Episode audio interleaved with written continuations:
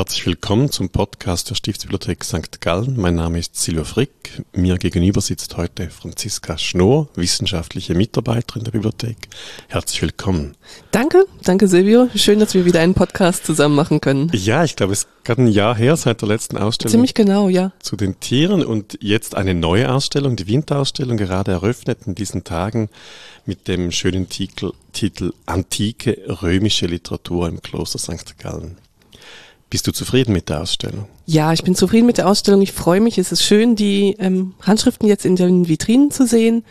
Ich finde, es ist eine Ausstellung, für die es Zeit wurde. Meines Wissens ist es das erste Mal in der Geschichte der Stiftsbibliothek, dass die Werke der heidnischen Antike gezeigt werden, also mal etwas nicht so christliches, aber mit der Fragestellung verbunden, warum hat man das im Kloster abgeschrieben und gelesen? Wir müssen uns ähm, klar machen, dass die römische Literatur der Antike heute verloren wäre, wenn man sie nicht in den Klöstern gelesen und abgeschrieben und kommentiert hätte.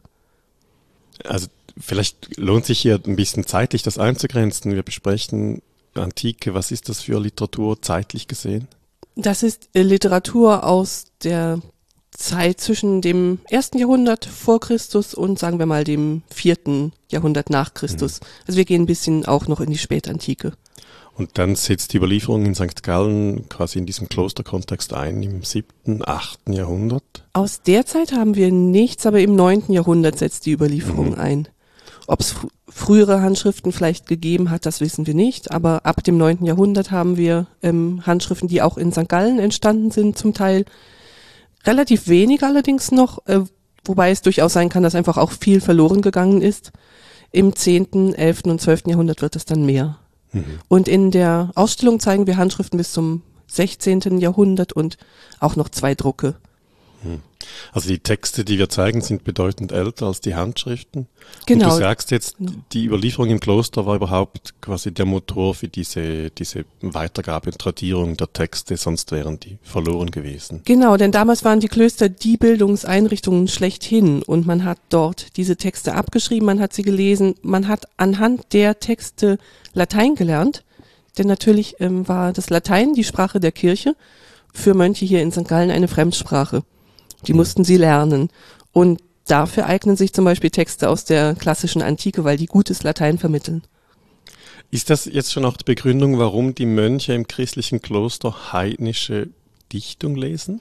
Ja, ich denke, das ist ein ganz wichtiger Grund, warum sie die heidnische Dichtung gelesen haben, denn da kommt ja einiges vor, was mit dem christlichen Glauben oder auch mit den Mönchsregeln nicht äh, vereinbar ist. Also die ganze antike Götterwelt zum Beispiel oder denken wir an Liebesdichtung, das ist etwas, was dem Keuschheitsgebot der Mönche nicht so ganz entspricht. Hm. Gibt es da wie in der Zeit selbst dann Begründungen, warum das in Ordnung ist oder notwendig ist, auf diese Art Latein zu lernen und warum man nicht selber christliche Latein Bücher, Fibeln, Lehrbücher schreibt oder hat? Man hat natürlich auch christliche Autoren hm. gelesen, aber ähm, man hat auch versucht, die heidnische Antike sich ähm, gewissermaßen sagen wir mal, einzuverleiben, also sich dienstbar zu machen und damit gewissermaßen auch das Heidentum zu überwinden. Man hat dann teilweise auch die heidnischen Texte ähm, allegorisch gelesen, also man hat sie christlich ausgedeutet. Es gibt ein schönes Beispiel, ein Gedicht von Vergil, in dem von einem Knaben die Rede ist, der geboren wird und der irgendwie die Welt retten soll. Und es ist dann ähm, auf Christus hingelesen worden, als hätte Vergil die Geburt Jesu schon vorausgeahnt. Mhm.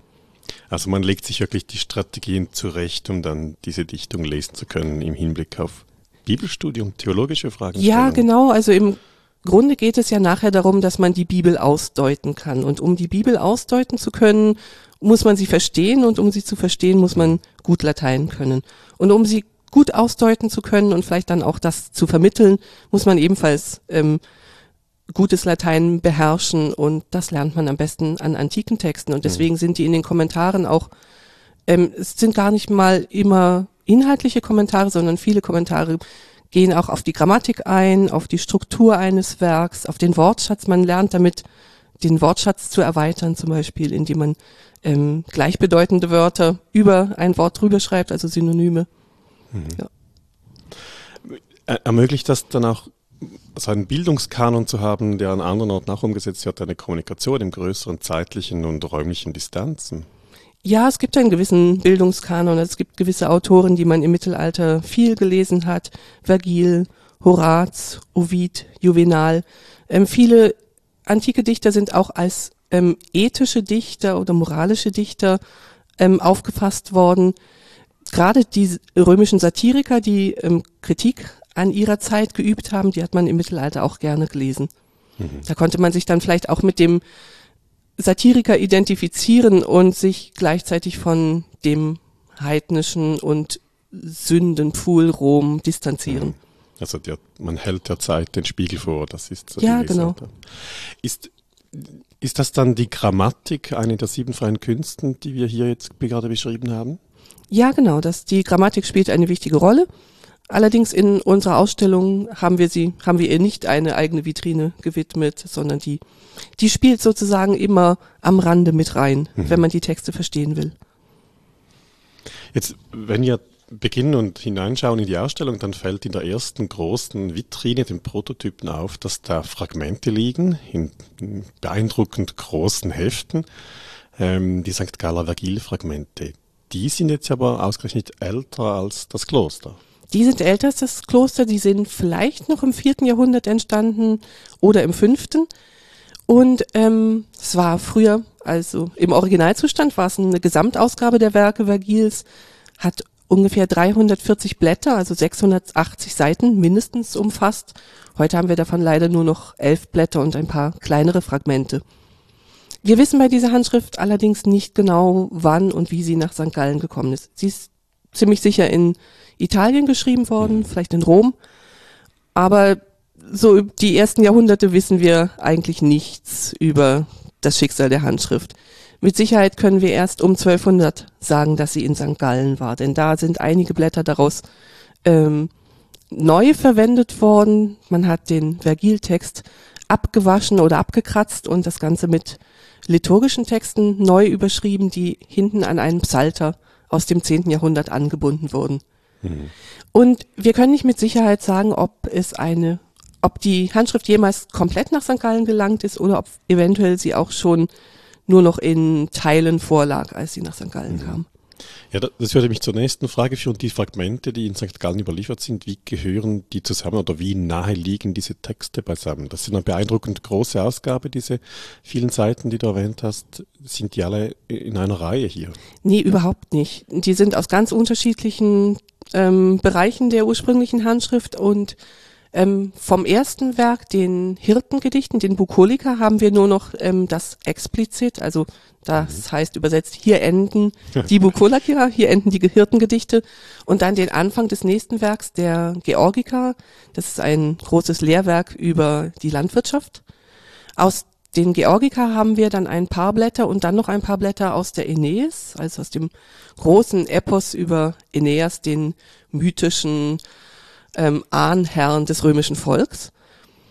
Und aber auch aus der Aeneis haben wir Blätter aus ganz unterschiedlichen Teilen, aus dem ersten Buch, aus dem dritten, vierten und sechsten, glaube ich. Also aus der ersten Hälfte des Werks. Mhm. Man muss, man muss dazu vielleicht ergänzen, dass hier vor uns jetzt gerade ein zweites Buch liegt, neben dem Ausstellungskatalog, nämlich die Ausgabe dieser Fragmente. Ein wunderbar schönes, beeindruckend großes Buch, weil die Fragmente eins zu eins abgedruckt sind, auch die Abklatsche zum Teil. Also die Spuren auf den Buchinnendeckeln sind so ein bisschen eingegraut hier mit drin. Ein wunderschönes Buch, äh, auch gut zu lesen, weil es nicht nur eine kritische Ausgabe, sondern auch eine Übersetzung bietet. Ja, das woll wir wollten gerne die Fragmente ähm, auf möglichst viele Art und Weisen zugänglich machen. Und dazu gehört einfach heutzutage auch eine Übersetzung. Also man sieht die Fragmente, man kann den lateinischen Text daneben lesen und dann hat man zusätzlich noch die Übersetzung. Mhm. Wenn man die Fragmente anschaut, die Bilder davon, sieht man diese sehr schöne, sehr, sehr strenge und klare Schrift, die eben keine mhm. karolingische Buchschrift ist, sondern eine viel, viel ältere Schrift. Ähm, ist das dann auch eine Möglichkeit gewesen für euch, das so genau zu datieren und auch, du hast vorhin erwähnt, nach Rom zu geben? Also mit der genauen Datierung ist es schwierig, denn diese Schrift ist so selten, dass wir überhaupt keine mhm. ähm, datierten äh, Beispiele haben, an denen wir uns orientieren können. Es gibt außer den St. Galler Fragmenten weltweit nur noch Fragmente von zwei anderen Handschriften in derselben Schrift. Die nennt sich Capitalis Quadrata. Ähm, Capitalis, das bedeutet, dass es eine Großbuchstabenschrift ist. Quadrata bedeutet, dass die Buchstaben sich ungefähr in ein Quadrat einfassen lassen, sind also etwa gleich hoch wie breit. Hm. Es ist eine Schrift, die sich an römischen Inschriften orientiert. Aber eben mit der Datierung ist es ziemlich schwierig, wenn man rein auf die Schrift geht. Man muss da dann noch andere, ähm, andere Aspekte hinzuziehen. Man muss ein bisschen auf die Kulturgeschichte schauen, auch auf die ähm, Handschriftengeschichte. Zum Beispiel am Format können wir schon erkennen, dass es ein sehr altes Buch ist. Der originale Kodex war etwas breiter als hoch. Hm. Und heute haben wir ja eigentlich mhm. eher rechteckige Bücher und auch im Mittelalter waren die Handschriften dann in der Regel rechteckig und höher als breit dass man ein sehr breites Buch hat, das findet man vor allem im vierten und fünften Jahrhundert. Mhm. Also das führt zu verschiedenen Dingen. Das eine kann man sagen, für diese Schrift ist, sind die wenigen St. Galler Fragmente wie das Muster überhaupt, um das zu benennen? Oder der fast wichtigste Beleg? Ähm, neben einer weiteren Handschrift, von der heute noch Fragmente in Berlin und im Vatikan liegen, ist es das wichtigste Beispiel, mhm. ja. Und, und eben, wie kann man dann überhaupt in die Zeit, in die Buchkultur dieser Zeit ein solches Werk einpassen? Das muss dann so als Laie geschaut, wenn es so wenig Überlieferung hat, dann vielleicht schon etwas sehr, sehr Spezielles gewesen sein von Anfang an. Ja, das war sicher von Anfang an etwas sehr Spezielles. Diese Schrift ist, ähm, ich denke, nicht nur deshalb so selten, weil alles, alle anderen Beispiele verloren sind, sondern wahrscheinlich auch deswegen, weil sie nicht unbedingt sehr bequem zu schreiben ist. Mhm. Ähm, die die senkrechten Striche der Buchstaben sind manchmal mit der Breite der Feder gezogen und manchmal mit der Schmalseite. Das heißt, dass der Schreiber immer wieder den Federwinkel und damit auch die Position der Hand beim Schreiben mhm. ändern musste. Also flüssig kann man diese Buchstaben nicht schreiben, sie sind fast eher wie gemalt. Von daher denke ich, dass es auch in der Spätantike nicht viele Handschriften in dieser Schrift überhaupt gegeben hat. Da, daran und daran, wie groß die Blätter sind oder ursprünglich waren. Wir können annehmen, dass sie ungefähr ähm, 40 Zentimeter breit waren, 37 Zentimeter hoch. Und ähm, an der Breite der Ränder, die ungefähr die Hälfte der Seite einnehmen, können wir erkennen, dass das eine Luxushandschrift war. Mhm. Wir können also annehmen, dass eine reiche Person diese Handschrift in Auftrag gegeben hat. Und ich habe da auch jemanden im Kopf, der vielleicht der Besitzer und Auftraggeber dieser Handschrift gewesen sein könnte. Das ist Papst Damasus, der in der zweiten Hälfte des vierten Jahrhunderts ähm, Papst war, der zu seiner Zeit den Märtyrerkult in Rom stark gefördert hat. Und zwar indem er auf den Märtyrergräbern in den Katakomben Inschriften hat anbringen lassen. Er hat sie einmeißeln lassen in einer Schrift, die dieser ähm, Capitalis Quadrata ziemlich stark ähnelt. Und er, er hat selbst geschriebene Gedichte dafür genommen. Also er hat selber gedichtet und er zitiert ganz viel Vergil in seinen Gedichten. Mhm. Er hat sich selber auch in einer Inschrift als zweiter Aeneas bezeichnet. ähm, ziemlich selbstbewusst, ja, ja. muss man sagen. Und von daher können wir mit Sicherheit davon ausgehen, dass er eine Ausgabe mit den Werken Vergils mhm. besessen hat. Natürlich wissen wir nicht mit Sicherheit, ob das unsere Handschrift war, aber möglich ist es schon. Hm. Also auf jeden Fall im, im, Kontext dieser Person und dieses Interesses der Zeit ist die Handschrift, wäre sie gut platziert. Genau, eine sehr spannende, da, ja. eine These wäre das quasi für die Forschung. Ja, das ist eine These für die Forschung. Es ist eine These, die für die andere Vergil-Handschrift, äh, von der wir Fragmente haben, den sogenannten Vergilius Augusteus, schon geäußert worden ist. Mhm dadurch bin ich überhaupt auf die These gekommen.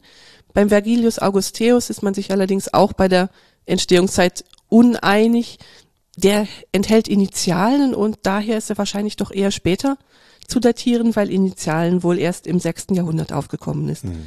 Ist interessant, wenn man also unsere, die St. Galler Vergil-Fragmente anschaut, die haben keinerlei Buchschmuck. Wir haben keine mhm. Initialen, die man ja sonst in mittelalterlichen Handschriften immer findet am Anfang eines Werks oder am Anfang eines Kapitels. Das war damals noch nicht üblich. Hm. Die Schrift alleine hat gewirkt. Und ich finde auch, wenn man heute die Fragmente anschaut, dann kann man wirklich die Schrift auf sich wirken lassen. Die ist einfach so schön. Äh, es sind Fragmente von großer Schönheit, definitiv. Mhm. Das, also sie entfalten eine Wirkung alleine nur ja. für Gestaltung ja. und Präsentation. Was noch lustig ist, ja. man kann sie, obwohl sie so schön sind, also obwohl die Buchstaben so schön und sauber geschrieben sind, kann man die Verse nicht einfach lesen. das liegt daran, dass etwas ganz Wichtiges mhm. fehlt, was wir heute selbstverständlich hinnehmen und das sind Wortabstände. Zu der Zeit hat man keine Wortabstände geschrieben. Es war nicht unbedingt nötig. Ich denke, für einen Muttersprachler, einen lateinischen Muttersprachler, ist es durchaus möglich, diese Verse zu lesen. Es muss möglich gewesen sein, sonst hätte man ja Wortabstände gesetzt. Die sind erst ein paar Jahrhunderte später aufgekommen in Irland, wo man sich äh, mit der Fremdsprache Latein auseinandersetzen musste. Mhm. Und da musste man sich irgendwie einfacher machen.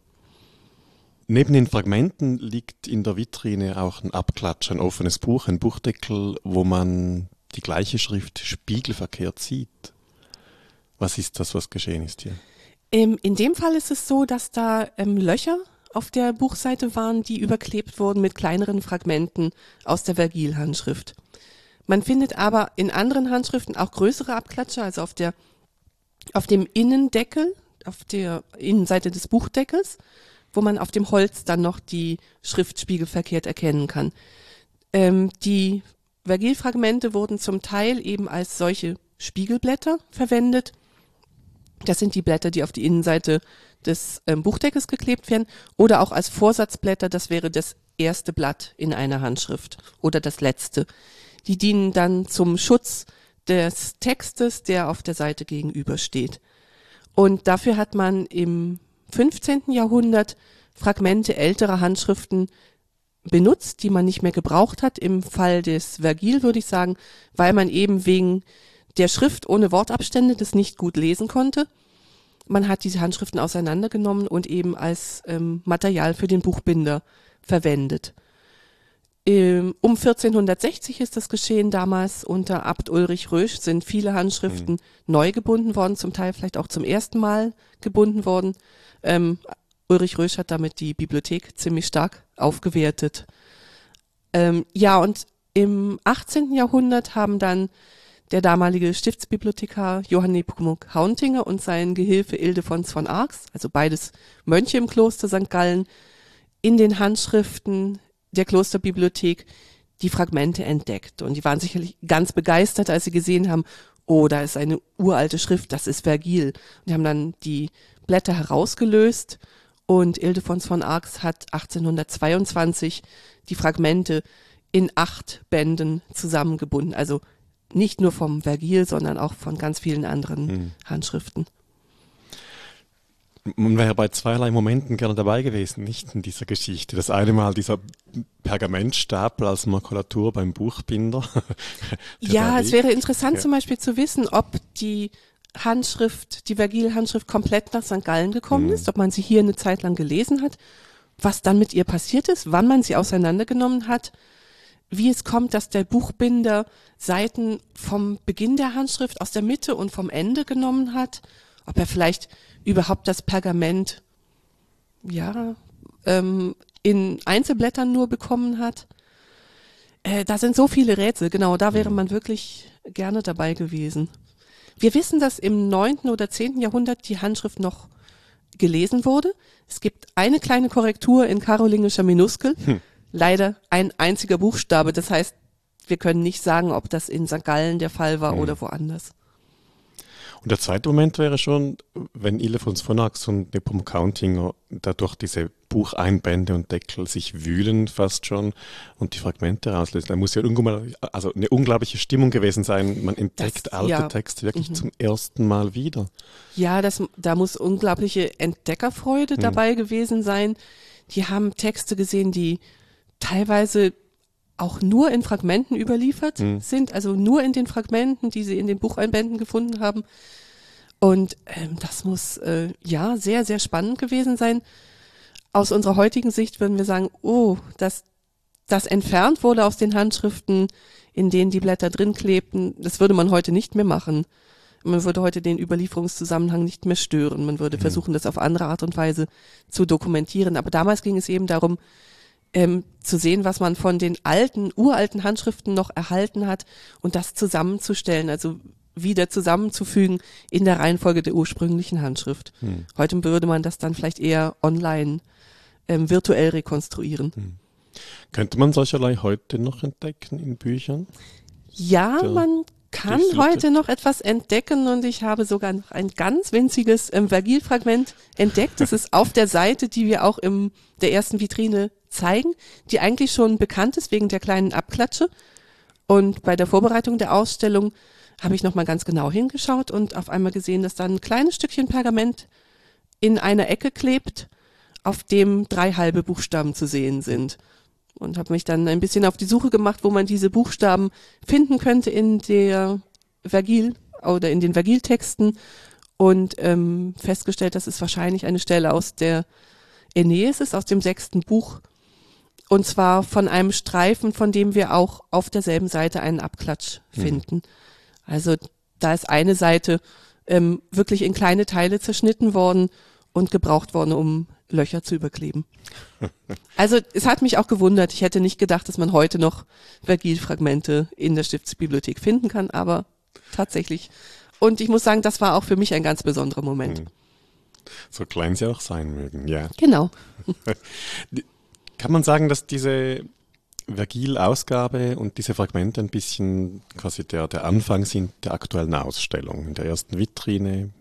Ja, ja. sie haben jetzt sozusagen Ehrenplatz in der ersten Vitrine und sie stehen ein, ein kleines bisschen außerhalb des restlichen Konzepts, das ähm, eher versucht, literarische Gattungen zu präsentieren und damit die Vielfalt der römischen Literatur zu zeigen, die man im Kloster St. Gallen gelesen hat. Mhm. Und in der ersten Vitrine geht es jetzt tatsächlich nur um diese einzelne Handschrift.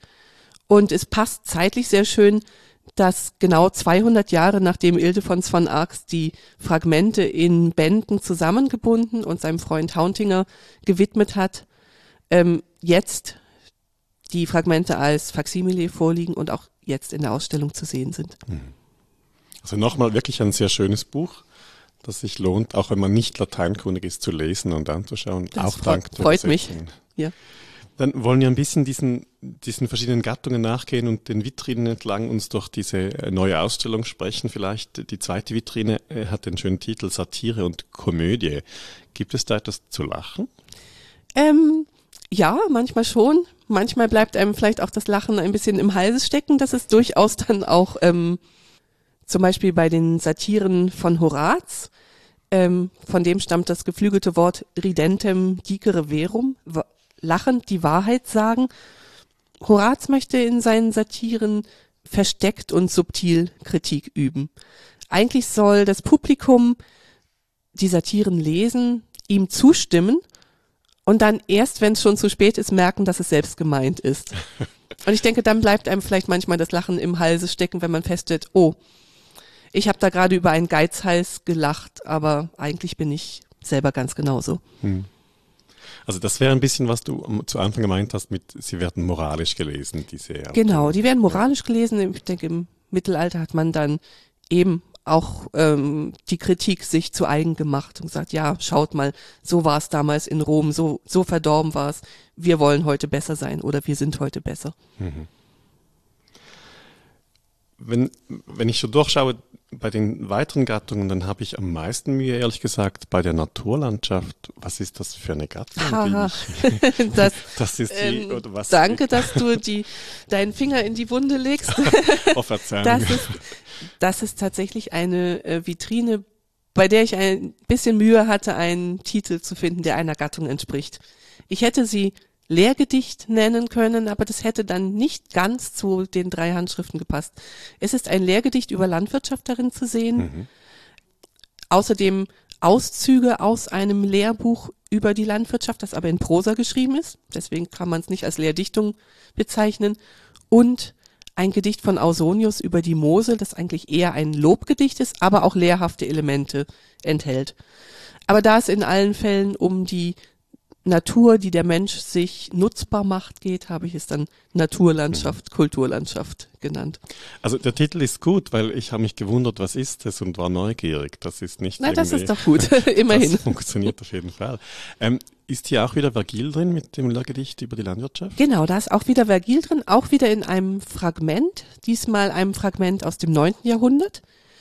Und ähm, auf der Seite, das ist der Beginn des ähm, Lehrgedichts, ähm, da stellt Vergil die Themen vor, über die er ähm, sprechen will in seinem Gedicht. Da geht es zum Beispiel um Baumpflege, um Viehhaltung, um Wetterzeichen, ähm, Bienenzucht und so weiter. Im neunten Jahrhundert muss es im Kloster St. Gallen eine komplette Vergil-Handschrift gegeben haben. Aus einem Bücherverzeichnis wissen wir das. Abt Grimald in der zweiten Hälfte des neunten Jahrhunderts einen Vergilkodex besaß. Vielleicht stammt das Fragment aus dieser Handschrift, aber es überrascht mich ein bisschen, dass die Handschrift nicht komplett erhalten ist. Mhm. Das letzte Buch, das du erwähnt hast in dieser Vitrine zur Mosel. Jetzt lass mich da ein bisschen. ja, die Mosel, das die ist Mosel. ein schönes also, Gedicht. Ja, geht's auch um Wein? Das wäre meine Frage. Ja, natürlich okay. geht's auch um Weinbau. Es geht, ähm, ja, ich habe gesagt, es ist ein Lobgedicht auf die Mosel. Ausonius, der lebte im vierten Jahrhundert nach Christus am Kaiserhof in Trier. Und ähm, er beschreibt zunächst in ein paar Versen eine Wanderung durch den Hunsrück. Deswegen wird es manchmal auch als Reisebericht bezeichnet, das Gedicht. Aber es sind wirklich nur ein ganz paar Verse und man merkt, Ausonius ist eigentlich froh, als er aus dem finsteren Wald des Hunsrück rauskommt und an die Mosel tritt und den Fluss vor sich liegen sieht. Er preist dann das kristallklare Wasser, den Fischreichtum, er zählt die Fische auf, die in der Mosel leben. Deswegen ist es eben auch ein bisschen lehrhafte Dichtung. Es kommen einige Kataloge vor, also der verschiedenen Fischarten, der verschiedenen antiken Baumeister, der verschiedenen Landhaustypen, die man am Moselufer hm. findet. Er beschreibt dann Ruderwettkämpfe auf dem Fluss, den Fischfang und eben auch den Weinbau. Und ich finde, man kann es auch wie eine frühe Form der Tourismuswerbung lesen, denn er macht wirklich Werbung für die Mosel und wenn man das gelesen hat, dann denkt man, oh ja, da würde ich auch gern mal hinfahren. Hm.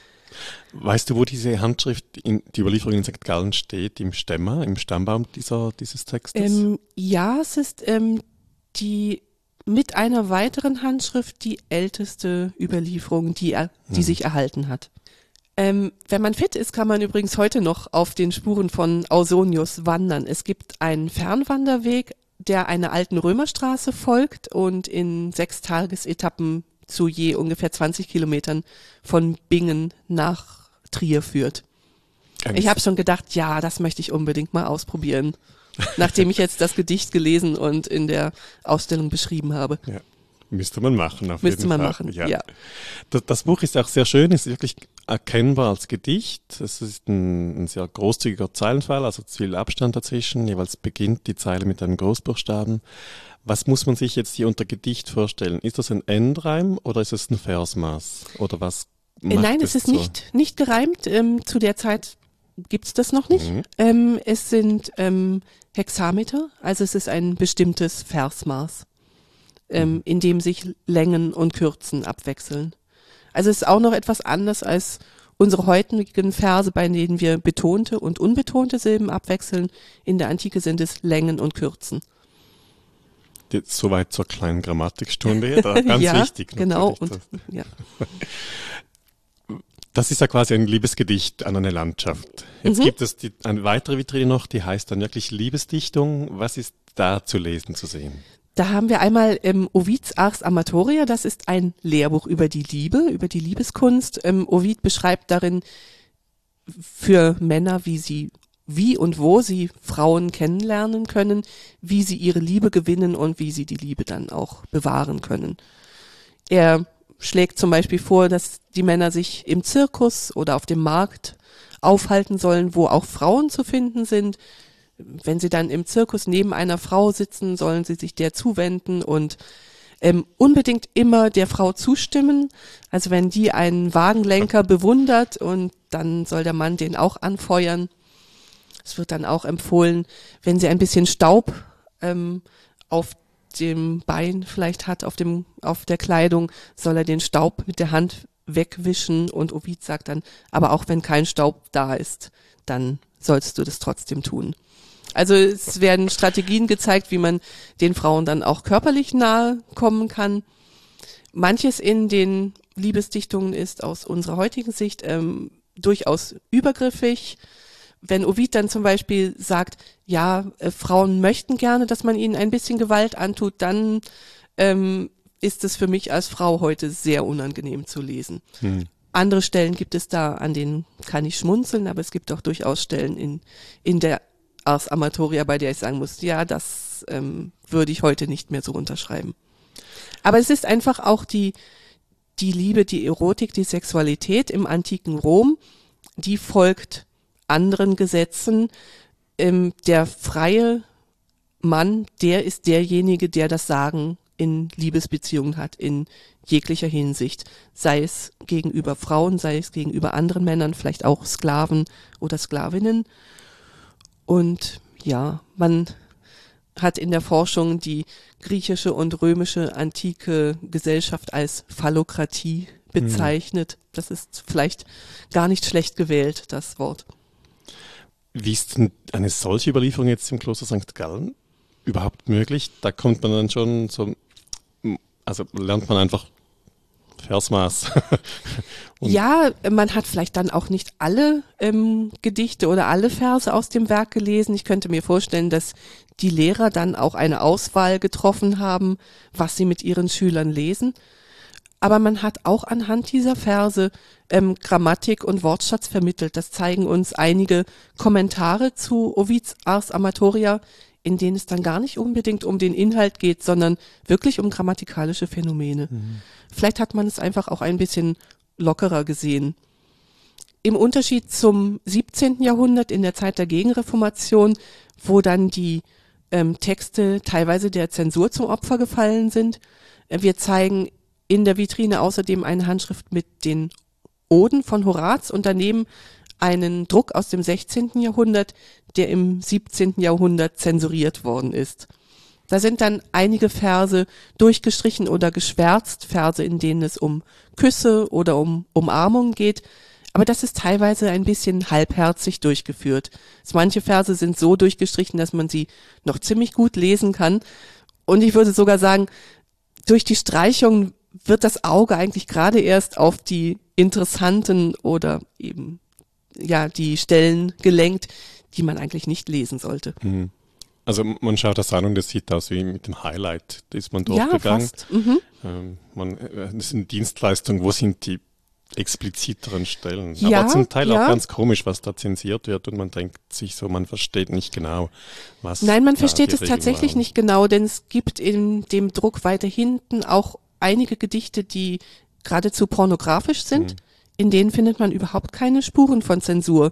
Hingegen ist dann ähm, eine Stelle heftig durchgestrichen, wo ähm, davon die Rede ist, dass ein Mann einen anderen küsst. Und etwas weiter unten in derselben Ode ist dann die Rede davon, wie eine Frau sich einen dieser Männer als Liebhaber nimmt und sich wie Efeu um ihn schlingt. Das ist dann nur ganz dezent durchgestrichen. Mhm. Also man, man sieht eher in die Köpfe der Zensoren in dem Moment. Ja, vielleicht. Und ja. vielleicht mussten die auch ähm, Zensurmaßnahmen durchführen, die ihnen eigentlich gar nicht so sehr am Herzen lagen. Mhm. Auf der Titelseite hat ähm, Chrysostomus Stiplin, der die Zensur durchgeführt hat, der war ähm, Klosterarchivar, geschrieben, dieses Buch sollen die Lehrer vorsichtig lesen und die Schüler sollen ihre Finger davon lassen. Mhm. Eine weitere Gattung, das sind die Briefe und zwar überraschend in Versform auch und in Prosaform. Ja, genau. Also bei den antiken Briefen, da haben wir durchaus auch Briefe in Versen dabei und ähm, das liegt vielleicht daran, dass ähm, die antiken Briefe, dass das nicht alles nur Privatkorrespondenz ist und wirklich ähm, Briefe unter Freunden über ganz private Themen, sondern dass manche auch ähm, zur Veröffentlichung vorgesehen waren. Und die Briefe in Versen, das sind welche von Ovid, die er aus seinem Exil in Tomis am Schwarzen Meer schreibt. Er war von Augustus dahin verbannt worden, was vielleicht etwas mit dem Inhalt der Ars Amatoria zu tun hatte, seines Lehrbuchs über die Liebeskunst. Und er schrieb diese Briefe in der Hoffnung, dass er damit vielleicht den Kaiser milde stimmen könnte, um dann nach Rom zurückzukehren. Hat sich dann leider nicht erfüllt. Er ist im Exil gestorben. Hm. Aber, aber, die Briefe sind überliefert. die Briefe sind überliefert, ja. ja. Und ähm, von Cicero zeigen wir Briefe, die sind jetzt in Prosa geschrieben und die sind relativ ähm, privat, kann man mal sagen. Also die ermöglichen einen, einen ganz guten Einblick ins ähm, Denken und Fühlen von Cicero. Hm. Also das ist ähm, vielleicht so das persönlichste Briefzeugnis, das wir haben und zeigen. Und auf der anderen Seite liegen dann ähm, Briefe von Plinius dem Jüngeren. Das sind eher Essays in Briefform. Also widmet sich wirklich jeder Brief einem eigenen Thema. Mhm. Aber dem Brief ist schon eigen, es gibt immer einen Adressaten und einen Absender. Das genau, das, das gehört dazu und es gibt auch eigentlich immer eine Briefformel mhm. am Anfang, eine Begrüßungsformel und am Schluss eine, eine Verabschiedungsformel. Mhm. Weißt du, war das dann noch wie stilprägend für, für hochmittelalterliche oder frühmittelalterliche Briefkultur in den Klöstern? Mm, das weiß ich bei diesen Briefen nicht genau. Ich weiß nämlich nicht, wann, wann da die Überlieferung in St. Gallen einsetzt. Die Handschriften, die wir zeigen, sind ziemlich spät, aus dem 13. bis 16. Mhm. Jahrhundert. Und ich bin nicht sicher, ob man ähm, in früheren Jahrhunderten hier schon antike Briefe mhm. gelesen hat. Es ist, glaube ich, eher etwas, was dann die Humanisten stark beeinflusst hat, also ihre Briefkultur. Mhm. Und interessant war vielleicht bei dieser Vitrine, dass es zu zwei der Handschriften überhaupt keine Literatur gibt. Das sind Handschriften, die wir auch noch nie gezeigt haben. Das ist eine Herausforderung und gleichzeitig auch etwas Schönes bei Ausstellungen. Manchmal kann man wirklich etwas Neues mhm. entdecken und muss aber gelegentlich auch Grundlagenforschung leisten. Mhm. Das hat Philipp Lenz in diesem Fall sehr gut gemacht. Ja. Also sichtbar machen des eigenen Bestandes in, in dem Sinn wirklich in Genau, und es ist schön, wenn man auch mal etwas zeigen kann, was nicht so zu den Klassikern gehört, die man in Ausstellungen immer wieder mal sieht. Mhm. Das ist noch spannend. Lass mich nachfragen zum Katalog und wie er wirkt. Ist es so, dass man in der Fachwelt dann ein Echo hat auf solche Ausstellungen? Auch wenn man solche Werke mal bringt, werden die eher beforscht, befragt? Es gibt einen Kontakt dazu? Gibt es ein Echo? Es gibt ein Echo in Rezensionen, durchaus auch von, von Fachleuten. Aber ob das jetzt die Forschung vorantreibt, ein Ausstellungskatalog, das weiß ich nicht. Hm. Da habe ich eher die Hoffnung vielleicht, dass die Faksimile-Edition die Forschung zu den Vergil-Fragmenten nochmal ein bisschen beflügeln kann. Mhm. Jetzt, du hast vorhin die Humanisten erwähnt, einen ganz kurzen Satz dazu. Wir haben ja quasi verschiedene Entdeckungsphasen antiker Literatur und die Humanisten sind die müssen da wie erwähnt werden. Waren ja, das stimmt. Die, müß, die, müssen erwähnt werden, auch wenn man hier in St. Gallen nicht so gut auf sie zu sprechen ist. Die ähm, einige Humanisten hielten sich ähm, zwischen 1414 und 1418 ähm, in Konstanz auf, wo ein großes Konzil stattfand und machten dann Ausflüge in die umliegenden Klöster auf der Suche nach Handschriften mit antiken Texten. Und in St. Gallen wurden sie fündig und ähm, nahmen einige Handschriften mit. Aus Sicht der Humanisten war das eine Rettung der antiken Texte. Aus unserer heutigen Sicht würden wir sagen, es war ein Verlust. Die Humanisten sahen das Kloster die Bibliothek als einen finsteren Kerker, in dem die Handschriften gefangen waren. Sie wurden von ihnen quasi befreit und ans Licht gebracht. Ähm, wir können heute konstatieren, dass die Handschriften, die damals mitgenommen wurden, heute größtenteils mhm. nicht mehr erhalten sind. Sie wären wahrscheinlich erhalten geblieben, wenn sie am Ort verblieben wären. Als letzte Vitrine im, im Reigen dieser Themen möchte ich noch ansprechen, die von euch sogenannte von Göttern und Helden Vitrine. Ähm, da kommt man wirklich nochmal auf diesen heidnischen Kontext dieser Literatur zu sprechen. Sind diese Götter, die Göttervielfalt dann kein Problem neben dem einen? Ja, die, die sind vielleicht schon ein Problem, aber man, man hat sie, man hat sie hingenommen. Mhm. Also man hat die, die Texte trotzdem gelesen. Eben von Göttern und Helden, da geht es um Mythos, um die Mythologie, um auch die Bedeutung der Mythologie, ähm, zum Beispiel für die Selbstvergewisserung gewisser ähm, gesellschaftlicher Gruppen oder ähm, ganzer Völker. Ähm, das römische Volk führt seinen Ursprung auf Aeneas zurück, der aus Troja geflohen ist. Also der Troja-Mythos spielt in der römischen Literatur eine große Rolle, wie ihn dann Vergil in seiner Aeneis vermittelt. Wir zeigen in der Vitrine eine Kurzzusammenfassung der Aeneis. Da sind die 10.000, ungefähr 10.000 Verse in zwölf Büchern äh, original auf sechs Verse zusammengefasst. Also ein Halbvers pro Buch. Ich sag dazu etwas salopp Vergil für Dummies. Also wenn man das sich gut einprägt und das Ganze mal vielleicht überflogen hat, dann kann man, glaube ich, in jeder in jedem Gespräch über die Aeneas mitreden. Das wäre so, wie man über Bücher spricht, die man nicht gelesen genau, hat. Genau, genau. Immerhin, wenn man die sechs Verse weiß, dann genau. weiß man so ungefähr, worum es geht. Get abstract. Sehr schön. Jetzt, wenn ihr so einen Schritt zurücktreten und nochmal auf die Ausstellung schauen, was gefällt dir besonders oder was haben wir jetzt vergessen bei diesem, bei dieser Durchschau? Gibt es etwas, was man noch erwähnen müsste? Vielleicht kann man also ein, einfach ein Vers aus einer Satire von Juvenal, der mir sehr gut gefallen hat. Also Juvenal schreibt auch Satiren über das Leben in Rom, über den Sündenpfuhl Rom. Und er ist eher zornig, er ist ärgerlich, ihn, ihn nervt das alles ganz fürchterlich. Und er sagt, es ist schwer, keine Satire zu schreiben. Hm. Die Zustände sind so, er muss einfach schreiben, er muss dichten. Und obwohl er behauptet, er habe kein Talent, der Zorn, der macht das alles wieder wett. Und so dies, es ist schwer, keine Satire zu schreiben, das denke ich heute auch manchmal. ja, und aus der Vitrine über den Mythos etwas noch, ähm, man kann ja jetzt denken, ja, diese heidnischen Göttergeschichten, das ist weit weg. Ähm, betrifft uns das heute irgendwie noch? Und dann stellt man fest, wenn man genauer hinschaut, hm, manche Wörter, die wir heute benutzen, die gehen auf diese Mythen zurück, die Vergil in seinen Metamorphosen schildert. Das sind Verwandlungsgeschichten, da werden Menschen in Tiere, in hm, in Pflanzen, manchmal auch in Steine oder Sternbilder verwandelt teilweise als Bestrafung, teilweise auch als ähm, Schutz vor Göttern, die sie verfolgen. Ob das jetzt so toll ist, wenn man in einen, einen Baum verwandelt wird, weil ein Gott einen verfolgt, das weiß ich nicht.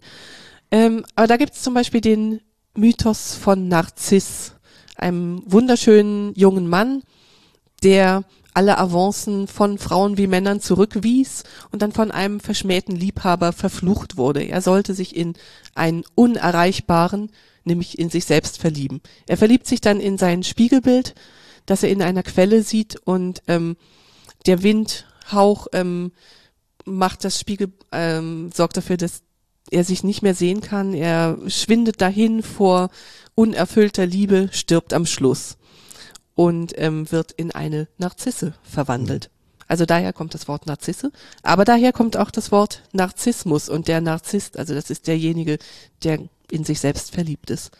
Und dann sieht man, ja doch, der Mythos prägt uns vielleicht heute auch noch mehr, als wir denken. Mhm.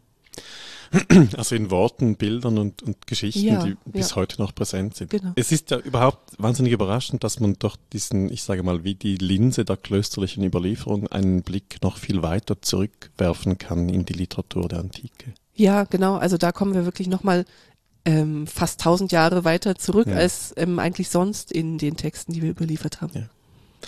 Herzlichen Dank für dieses Gespräch. Ja, Best, sehr gerne. Schön. Danke für Dank, die Fragen. Besten Dank auch für die schöne Ausstellung. Die ist noch zu sehen bis Anfang März 2023. Ja, genau. Ich kann sie nur empfehlen. Ich auch. Besten Dank. Dankeschön.